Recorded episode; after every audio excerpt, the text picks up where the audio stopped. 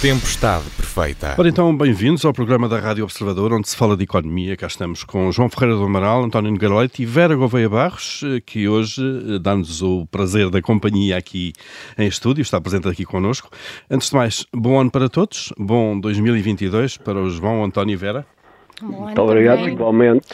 Então, esta é, obrigado. Eh, esta é a primeira edição então do ano e vamos eh, fazer também, eh, vamos cumprir essa praxe, vamos olhar para a frente e tentar perceber que ano poderá ser este. E depois vamos olhar para o passado e vamos avaliar os 20 anos do euro, a moeda única, cumpriu duas décadas de vida no dia 1 de janeiro. Eu sou o Paulo Ferreira e esta é a Tempestade Perfeita.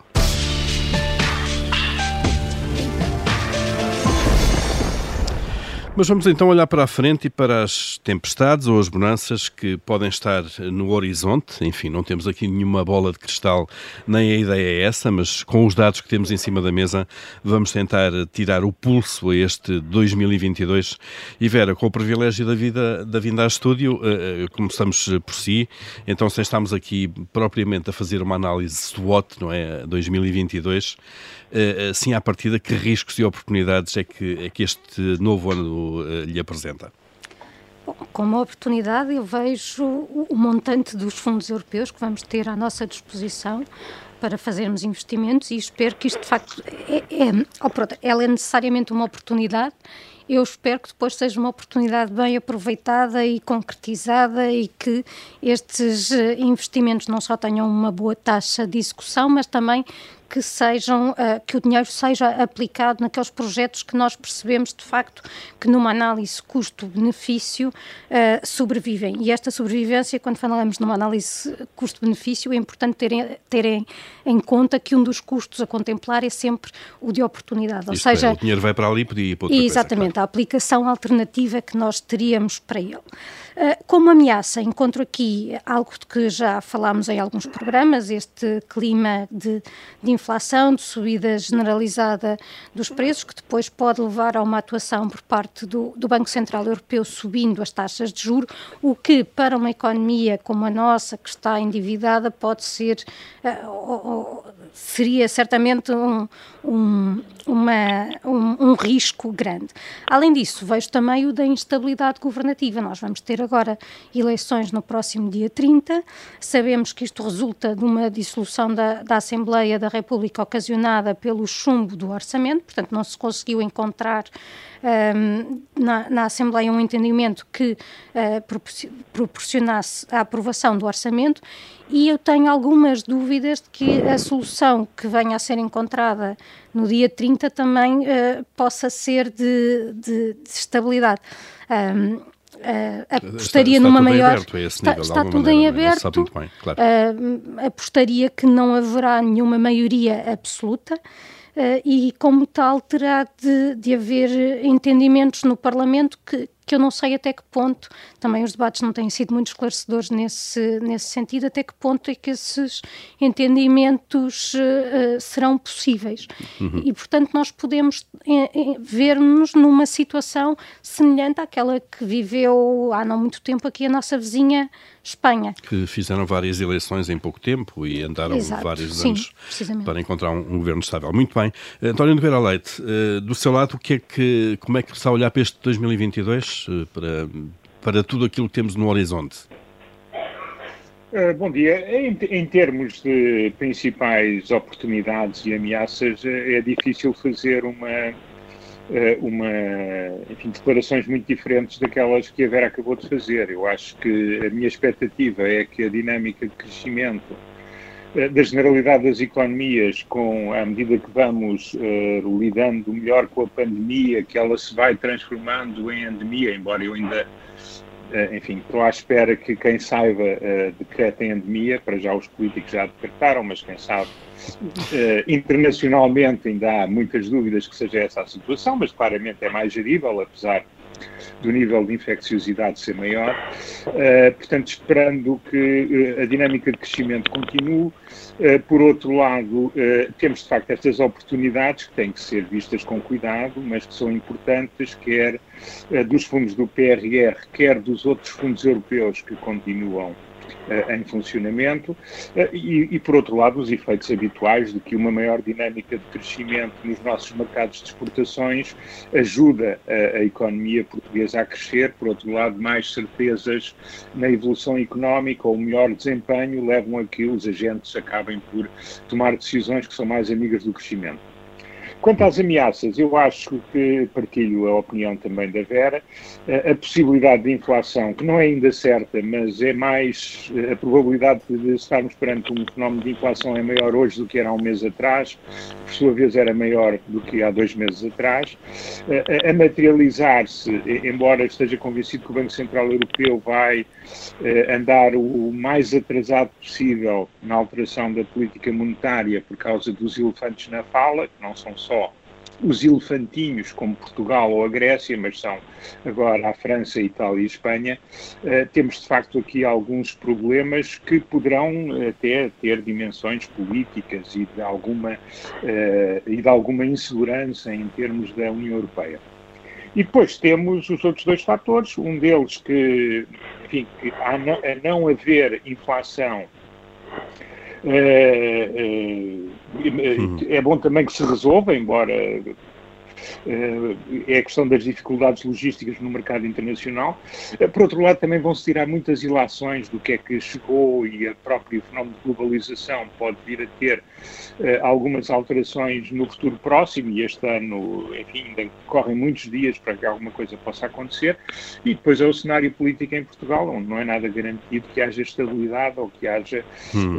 digamos, um acordo político que permita políticas amigas do crescimento e da resolução dos problemas da economia portuguesa. Portanto, eu acho que temos uh, um início de ano uh, que, do ponto de vista de um analista, é muito interessante, porque existem claramente muitas oportunidades, mas as ameaças também uh, não lhes ficam atrás e, portanto, é ver como as coisas se desenrolam e mapear adequadamente uh, riscos e oportunidades que neste momento são muitos, quer de um lado, quer do outro. Claro, até porque estamos num ano estranho, depois de dois anos estranhos, não é? João Ferreira do Amaral, uh, também as suas perspectivas para este 2022? Eh, não, não são muito diferentes das que a Vera e o António também introduziram. Penso que de facto, em termos de crescimento económico, não vejo razão para se interromper salvo se houver um, um, agravamento da pandemia, mas não é neste momento o cenário que, que, se põe como mais provável.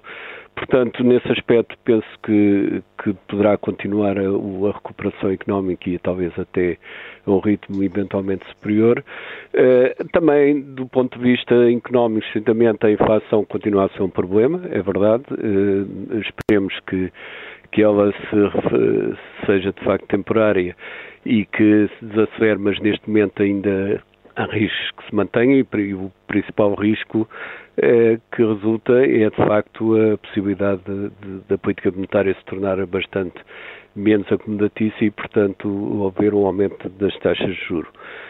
Também. Mesmo, uh, João, mesmo na, na, Europa, o BCE está um, parece estar uns passos atrás da, da Reserva Federal e do Banco de Inglaterra, não é? Sim, ainda bem. Aliás, quando falámos das personalidades do ano, Exato. atribuía exatamente a, a direção do BCE essa. É, é isso que me parece prudente neste momento, não, não ser demasiadamente eh, eh, apressado a subir as taxas de juros. Portanto, mas em qualquer caso, se a inflação se mantiver, é evidente, será, será inevitável, até porque há muita gente, que eu já disse várias vezes, que está a perder dinheiro hoje em dia com os depósitos na, na banca, não é? Uhum. porque não tem remuneração. Uh, do ponto de vista positivo, penso que tanto quanto me parece a questão das moratórias vai resolver uh, de forma suave, sem, sem causar perturbações no sistema bancário, que era algo que à partida poderia estar em equação, mas aparentemente não é isso que está a suceder e, portanto, poderemos contar com, com essa transição também relativamente suave. Eh, do ponto de vista político, há dois aspectos que, um já foi salientado, o outro também já foi referido, mas vou salientar mais. O primeiro, que já foi salientado, tem a ver, de facto, com, com o resultado das eleições, se dará origem ao governo ou se seguirão eh, negociações complicadas e demoradas para, para formar governo, e se for esse o caso, então poderemos ter um problema na execução do plano de recuperação e resiliência. O segundo aspecto é o aspecto europeu que me preocupa mais, talvez, porque de facto a Europa está numa situação difícil do ponto de vista político. De certa forma, a pandemia acabou por esconder alguns, ou pelo menos reduzir o impacto de alguns aspectos políticos mais de fundo que neste momento estão em equação na, na, Europa e um deles é da governança económica e em particular da, da, zona euro. E de facto, como aliás o António já salientou, hoje a zona euro não era a zona euro de, de há 20 anos atrás, não eram os, os países da zona euro, não têm, apesar de tudo, os indicadores que eram menos maus de, de, há 20 anos atrás. Há hoje um aumento muito grande do endividamento de, países, de economias grandes da, zona euro. Três das quatro maiores economias estão muito endividadas e, portanto, isto vai dar origem, e, e há noção disso, que vai dar origem a negociações complexas em relação ao futuro da zona euro. Eu espero que Portugal, ao, contrário de muitas vezes em que aceitou passivamente aquilo que vinha de Bruxelas, tenha uma atitude ativa de defesa dos seus interesses nessas negociações. O que significa não aceitar assim o regresso das regras antigas? Uh, sem mais. Sem mais. Uh, sem, sem que se saiba bem se nós temos capacidade de crescer com as regras que vierem a ser estabelecidas. Eu penso que isso vai, essa questão das regras anteriores, etc., vai ser muito complicado de gerir, porque elas estão plasmadas, uh, nomeadamente no, no, no, chamado Tratado Orçamental, e esse Tratado Orçamental agora é, é praticamente impossível de, de, de, se cumprir, porque os objetivos que tinha da redução da dívida para 60% do PIB num prazo de 20 anos são praticamente impossíveis, salvo com uma enorme recessão a nível europeu.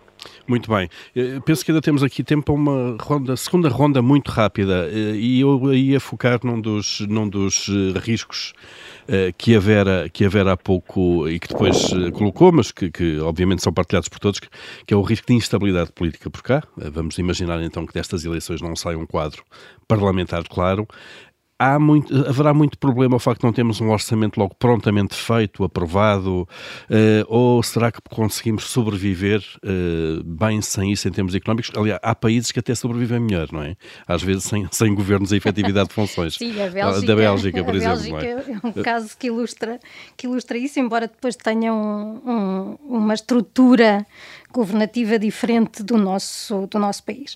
Aqui a questão não é tanto, se calhar, a parte do orçamento que tem, que tem previsto, que é, aliás, o que está a funcionar agora, dos do, o regime dos duodécimos, uh, também relativamente aos investimentos associados ao PRR e demais fundos europeus, uh, aí eu não, não, não, não sei dizer como são as regras, mas uh, já ouvi dizer que se pode avançar na sua execução, ainda que não não haja um orçamento aprovado, é aqui a, a, questão de trazer incerteza e, como se sabe, a incerteza não é amiga do investimento, portanto, é, nomeadamente do investimento estrangeiro. E depois é a questão de nós percebermos que as, as diferentes combinações que se podem formar dentro do Parlamento depois terão as respectivas repercussões sobre o ponto, so, sob o ponto de vista das políticas, políticas públicas. Claro. Exatamente. Uma coisa é uma maioria de esquerda, outra coisa é uma maioria de direita. De centro, outra coisa é uma maioria uh, de direita, claro. Muito bem. António, uh, vê muito problema se tivermos, vá lá, até agosto, novembro, uh, agosto, setembro, por exemplo, sem um orçamento aprovado, que seria, assim, de memória inédito. É, sim, tanto quanto eu me lembro, é, seria inédito, pelo menos desde 1976. Uh, ah, mas, de qualquer das maneiras, uh, eu penso que o principal problema talvez não esteja aí. Nós temos que também perceber que uh, temos tido a administração pública a funcionar com orçamentos extraordinariamente limitados, quer na parte de, quer na parte de investimentos, aí então historicamente baixos, quer na parte das despesas operacionais, do funcionamento operacional, aquilo que nas empresas se chama o OPEX, e que no Estado tem a ver com as despesas de funcionamento do Estado. Uh, aliás, as notícias começam-se a suceder uh, relativamente a esse tempo e, e, e, o conhecimento antes das notícias já era grande de que, de facto, em muitos serviços havia uma penúria muito considerável. Eu acho que isso não altera qualitativamente uh, o que está em causa. Admito que, em termos da, da, execução dos fundos, embora os que venham de trás possam continuar a ser executados, há ainda decisões importantes que é preciso fazer uh, e que têm uma legitimidade política muito inferior se estivermos a falar de um governo que não é um governo na sua plenitude de funções e, portanto, com um horizonte para aproveitamento dos fundos tão tão curto, uh, também me parece que uh, aí poderá vir um custo muito significativo. Uhum. E depois, claro está, tudo dependerá. eu acho que há um aspecto que, do ponto de vista não do discurso, mas daquilo que acontece depois na prática, é completamente diferente ter um, um governo do Partido Socialista com apoio à esquerda do que ter uma frente esquerda no governo. Claro, isso já são uh, depois as questões, se quiser, ideológicas sim, sim. e a transposição para as políticas. Não, exato, claro. porque eu estou a dizer, podemos ter um governo rapidamente e em termos de investimento direto estrangeiro, estou a ver que ele, que ele cresça exponencialmente ou que tenha um comportamento fantástico se tivermos políticas completamente contra aquilo que é a norma das políticas económicas nos países da UE e aquilo que se esperaria de uma economia desenvolvida, uhum. enfim, relativamente pobre, mas já desenvolvida como a economia economia portuguesa. Uh, e, e, portanto, uh, os resultados destas eleições são uma fonte de risco muito significativo. Uh, talvez, talvez a indefinição não seja o pior risco. João Ferreira do Amaral, também muito sinteticamente, estamos mesmo a chegar ao fim da primeira parte, vê muitos riscos aqui de um, para a economia, o impacto pode ser muito grande se a situação política se arrastar? Bom, penso, que terá algum impacto, mas não será talvez dramático. Eu preocupa-me mais um fenómeno que é muito típico português, que é uh, os, os, novos governos, que, mesmo às vezes da mesma cor política, que entram em funções, se houver uma mudança grande pessoal do governo, há muita tendência a desfazer o que foi feito anteriormente. Isso, em Portugal é o que torna mais gravosos muitas vezes as transições políticas, às vezes, como digo, dentro da mesma cor política. Portanto, não estamos defendidos sobre desse nessa, dessa pecha antiga. Uh, se uh, houver um entendimento que se calhar é melhor prosseguir rapidamente as coisas, mudando aquilo que for essencial, mas não pondo em causa para o sistema tudo o que foi feito anteriormente, penso que a adaptação se pode fazer bem, mesmo que demore algum tempo as, as negociações. Muito em bem. termos orçamentais, não vejo problema muito grande, mas é claro, também tudo isso tem os seus limites. Se chegarmos em outubro, novembro, ainda sem orçamento, é evidente que, se, que seria com certeza mau. Muito Mas bem. vamos aguardar. Vamos aguardar e cá estaremos na altura certa depois para ir comentando. Para já, como habitualmente, abrimos o nosso Comitê de Crédito, aquele espaço onde todas as semanas aprovamos ou chumbamos o que se vai passando na atualidade. Uh, António Nogueira Leite, começando por si, uh, o que é que vai aprovar esta semana?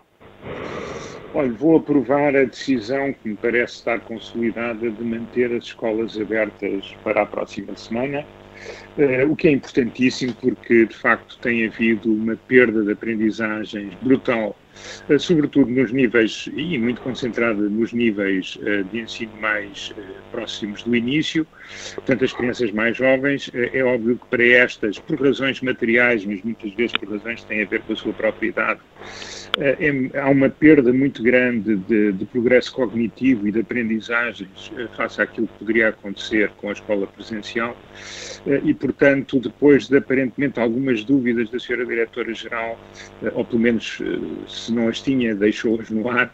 Uh, o que é facto é que esta decisão, que me parece consolidada, é muito importante porque é demasiado tempo a prejudicar seriamente uma boa, enfim, a vida futura de, de, uma, de uma geração inteira, ou pelo menos de um uhum. grupo importante inteiro, uh, e era muito importante que fizéssemos tudo o que fosse possível, e eu julgo que é possível, há países, muitos países onde isso é possível, para que, com cuidado e com as medidas adequadas, as escolas não voltassem a fechar. Muito bem, então aprovado o, o regresso às aulas, está marcado então para dia 10. João Ferreira do Amaral, uh, o que é que aprova esta semana?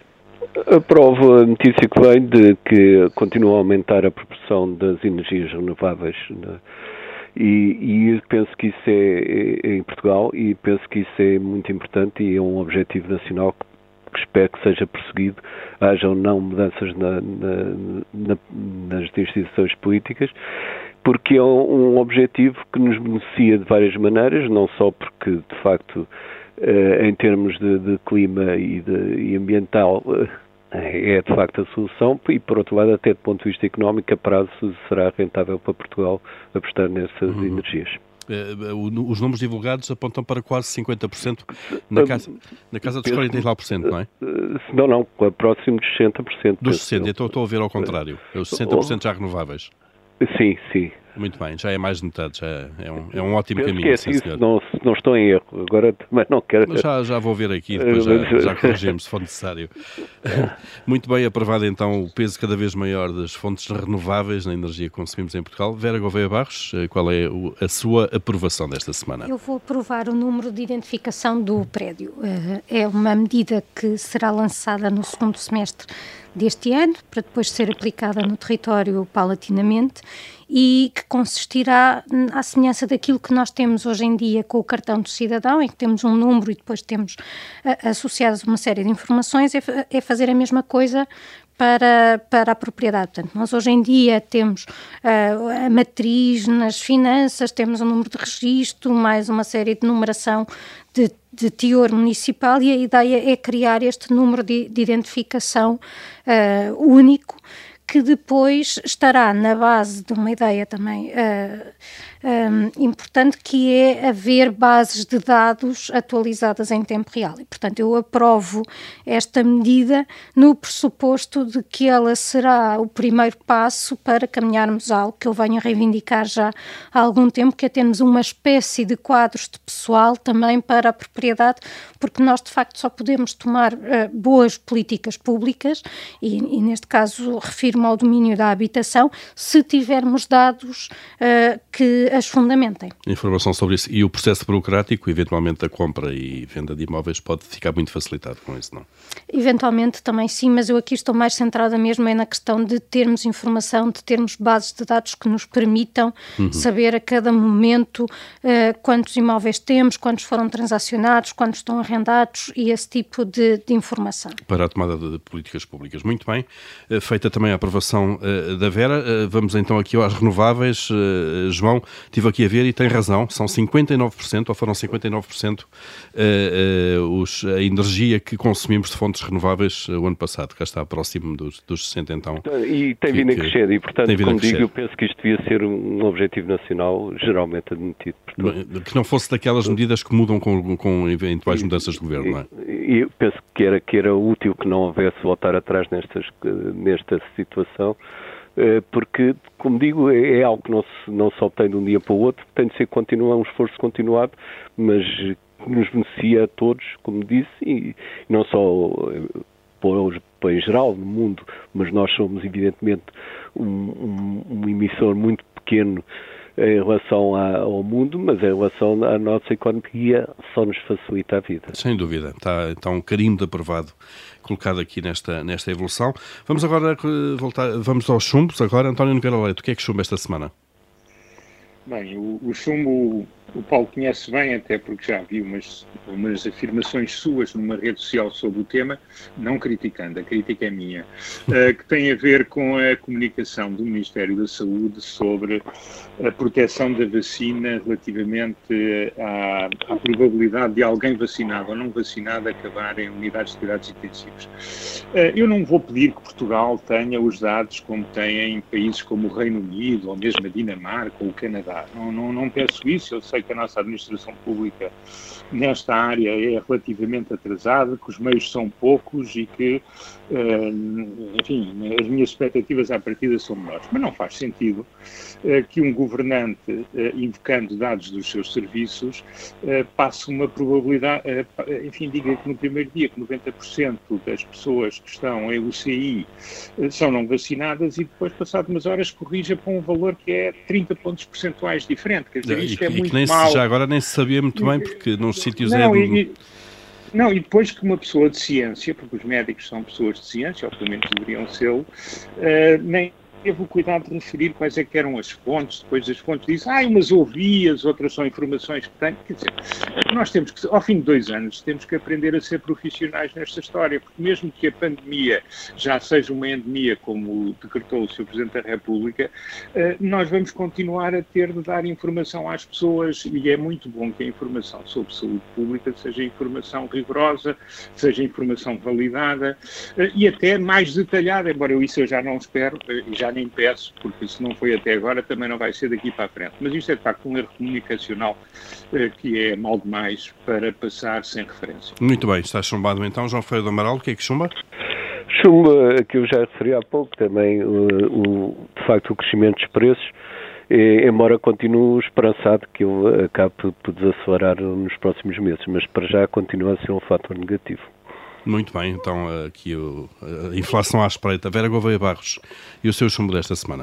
Vai para, para a elevada taxa de incumprimento na comunicação de contratos públicos. Nós tivemos, temos hoje a notícia relativamente ao relatório do Tribunal de Contas sobre este assunto, que visa um regime especial que foi aprovado o ano passado e entrou em vigor o ano passado, com vista a agilizar a contratação pública num contexto de pandemia. O Tribunal chama a atenção para que esse regime deve ter mesmo um caráter uh, excepcional, mas depois há aqui a questão de, de, do incumprimento na comunicação de contratos, em que eles eh, não estão sujeitos à fiscalização prévia, mas estão sujeitos à, fiscalização concomitante e, portanto, deveriam ter sido reportados ao Tribunal, em muitos dos casos não o foram, ou então, quando foram, foi com atrasos, e, e, e isto é, é um mau sintoma mais uma vez, o, o nevoeiro da informação depois também.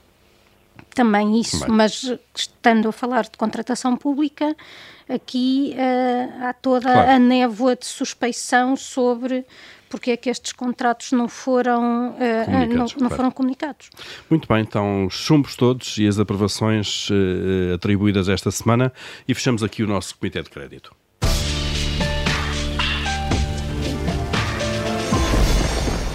Vamos então agora olhar para trás. O euro faz, ou fez 20 anos, muitos prós e contras são atribuídos a esta construção que é política, económica, financeira, que é uma construção central na União Europeia.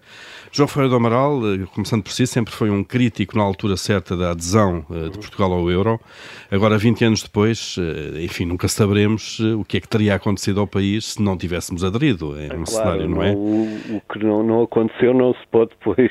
Sem dúvida. não, mas eu, eu acho mas que. Foi, eh, já agora foi pior uh, ou melhor do que aquilo que, que, que, o João na altura pensava e daquilo que previa na altura, de facto? Eu realmente acho que foi pior. Eh, penso que eu não. Eu, eu equacionava a hipótese de Portugal sofrer uma desaceleração grande do crescimento económico, mas não equacionava que essa desaceleração fosse tão pronunciada e nós eh, até a, até a pandemia fomos dos países que menos cresceram na União Europeia, só, só crescemos acima da Itália e da Grécia, eh, e portanto eu não esperava que houvesse uma desaceleração tão grande, mas principalmente não esperava que, que essa desaceleração viesse acompanhada por um aumento brutal do endividamento externo. Eu não, não estou a falar do endividamento do Estado, o endividamento do Estado, em grande parte, resulta da própria desaceleração económica, mas estou a falar do endividamento em relação ao exterior, ou seja, certo, os déficits continuados da balança de pagamentos claro, que tivemos. Claro.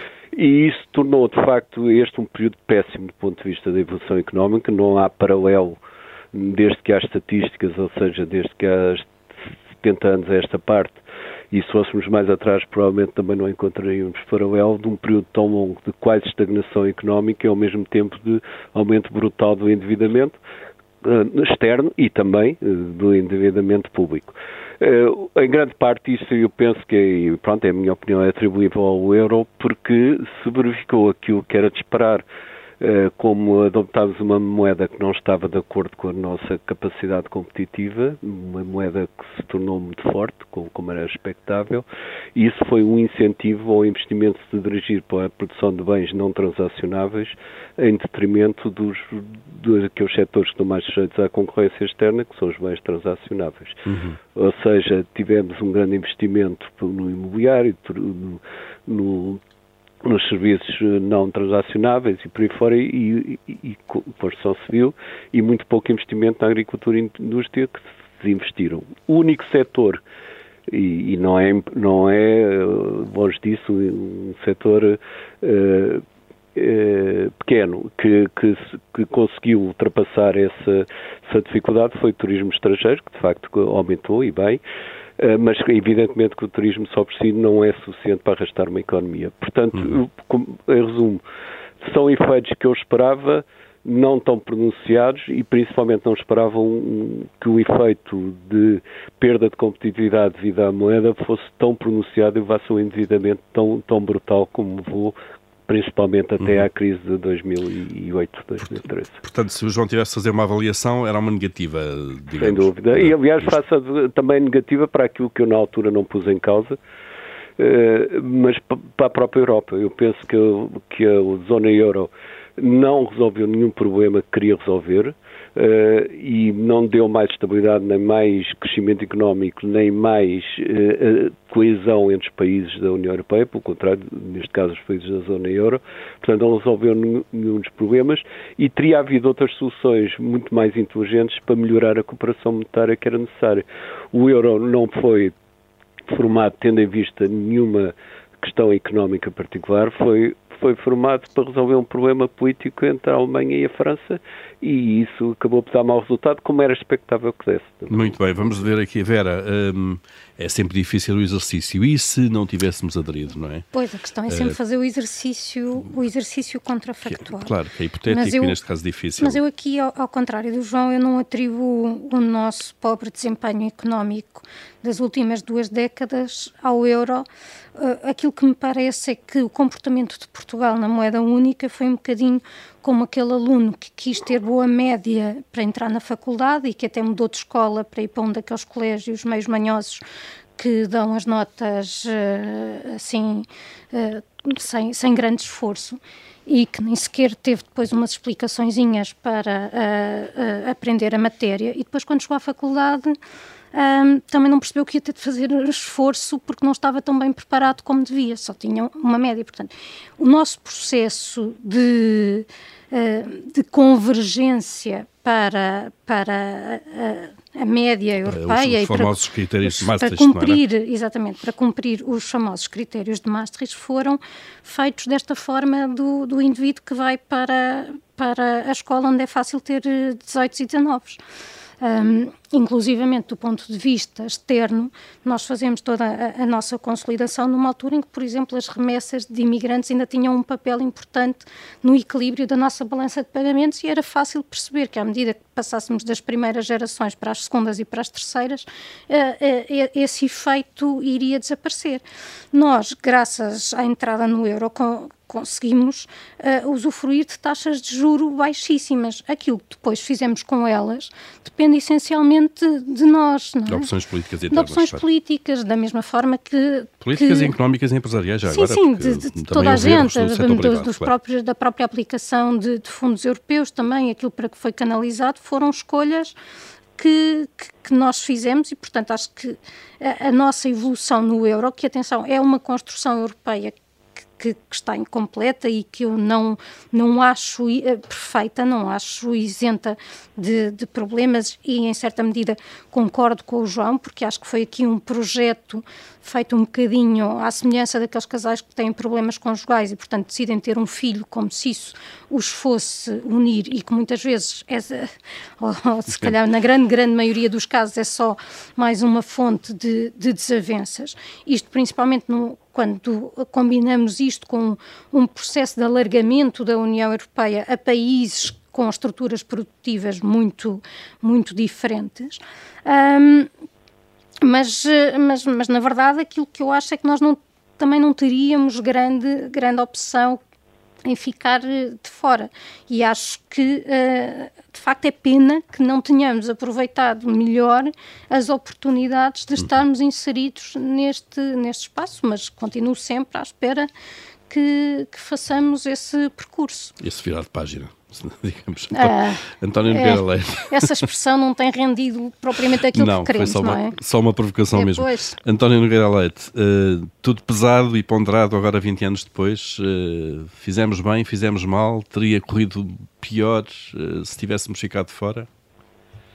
Eu acho que tomámos uma boa decisão, mas não fizemos as coisas adequadamente. Vou tentar ser muito rápido, tenho obviamente muito pouco tempo. Mas o primeiro aspecto foi agora referido pela Vera, e eu próprio já referi neste programa e escrevi amplamente sobre isso no passado, tem a ver com o próprio processo de entrada no euro, em que a nossa consolidação orçamental foi feita basicamente eh, por venda de ativos e redução de dívida que nos permitiu, para além do aumento da receita fiscal que, que vinha eh, de um aumento importante do crescimento que nessa altura acontecia em linha com os outros países europeus, nos permitiu chegar com um déficit dentro dos parâmetros que eram necessários eh, mas com uma dinâmica de crescimento da despesa que se materializou logo em 2000, 2001 e por aí fora. E, portanto, começámos logo mal. Eh, o segundo aspecto é que tivemos um governador do Banco de Portugal que manteve até à sua saída. E depois da sua saída uma visão que eu devo dizer que no momento zero estive em desacordo e que mantive sempre e que sempre expliquei, que é a ideia de que, estando um país na zona euro, a restrição externa eh, para o Estado, mas sobretudo para os outros agentes económicos, é irrelevante. A hum. famosa tese do Mississippi, com que o Dr. Constâncio tomou posse. Isso foi o, exatamente é pessoa, o, o discurso de tomada de posse de Vitor Constâncio como governador. É, mas, exato, mas agora o, o, o Nicolau Santos já não vai escrever um editorial a bater-me, portanto, eu se dizia na altura, volto a dizer outra vez. claro. uh, foi uma pessoa que teve uh, imensa culpa na, no ajustamento. Porquê? Porque esta ideia levou, não foi ele que mandou, mas criou na, na, eh, na própria supervisão bancária uma complacência muito grande com uma alavancagem brutal dos bancos. Eh, os bancos também não foram geridos adequadamente, como todos nós sabemos. Eh, por outro lado, os nossos empresários entraram em conúbios demasiadamente estreitos com o governo e houve aqui uma megalomania de desorçamentação que teve muito a ver com esta cooperação estratégica entre os empresários do botão e o governo da altura, e isso, enfim, teve consequências em vários planos, mas teve mais de 25 mil milhões de euros de desorçamentação em parcerias público-privadas eh, na área das estradas e não só, mas também noutras áreas de construção. Eh, tivemos, eh, as políticas micro não foram feitas e, portanto, é normal que quando surgiu a primeira crise nós fôssemos daqueles que estivessem mais expostos a vir a ter problemas. É evidente que aí a Europa também não esteve bem, na medida em que estes problemas portugueses eram perfeitamente visíveis, eram reportados por muitos à Europa e a, e a Comissão Europeia fez sempre olhos, uh, enfim, foi sempre um bocadinho míope relativamente a estas questões. Uh, um pouco como, como os elogios recentes do comissário francês ao nosso ajustamento uhum. orçamental dos últimos anos. Uh, depois, o que é que aconteceu? Também e, e para montou, terminar, António, por favor. Uh, para terminar, uh, não montou entre 2008 e agora, e 2008 e 2011, as instituições que eram necessárias para fazer face à crise. e isso, claro que claro. se pagou, e quem pagou foi a Grécia, foi Portugal e foram alguns outros países, e a União Europeia como um todo. Devo dizer que Portugal, a minha ideia é que Portugal sem a União Europeia estaria muito, e sem o euro, sem estar no euro, estaria muito como esteve no passado, nestas nossas políticas de stop and go, eh, porque os agentes políticos não iriam ser melhores fora do euro e os nossos problemas orçamentais e os nossos problemas de competitividade lá estariam e seriam sempre resolvidos a favor do capital com uma desvalorização. Muito Portanto, bem. enfim, não, não posso provar o contrafactual. Não conseguimos uh, nunca, de facto. Uh, mas, muito bem. Mas tenho essa ideia. Mas então, uma avaliação aqui de 20 anos de euro e de Portugal no euro, o João Ferreira do Amaral acha que não devíamos ter sequer entrado e, portanto, isto ainda correu pior do que ele previa, eh, mas mesmo assim a Vera e o António, sendo favoráveis a essa integração, eh, fazem uma avaliação aqui com, eh, como uma oportunidade perdida, basicamente. Posso só juntar uma coisa? Uma mínima. frase, João, sim, por favor. É que os próximos 20 anos não podem ocorrer como foram os últimos 20, senão Portugal desaparece. Portanto, é bom que nas negociações que se fizerem sobre a nova governação económica na União Europeia e da zona euro particular se tenha isso em, em mente. Não? não sei se a comunidade política, se quiser, está suficientemente alerta pois, para esse eu, problema. Pois não sei. Enfim, já não assistirei a isso, mas será, uh, não, será muito grave. Provavelmente assistirá e assistiremos. muito bem. Bom, vamos mesmo, mesmo em cima da hora pedir telegraficamente que, que deem as vossas uh, tiranias para esta semana. Uh, Vera, se mandasse?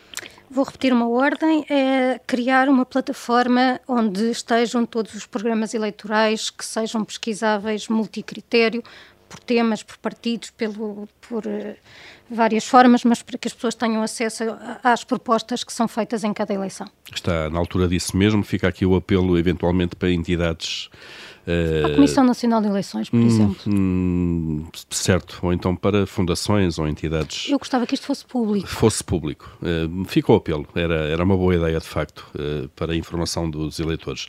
António Nogueira Leite, se mandasse.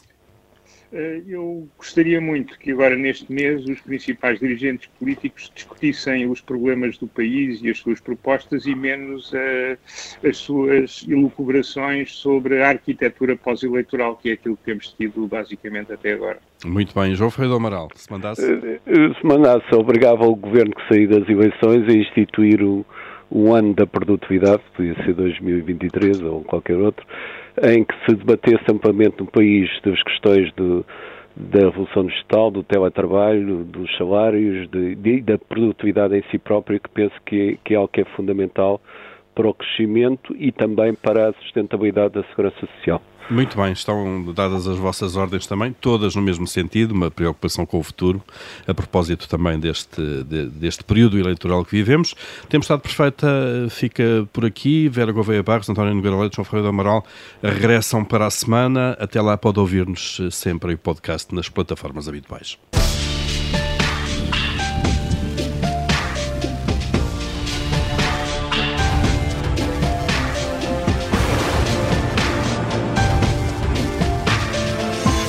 Tempestade perfeita.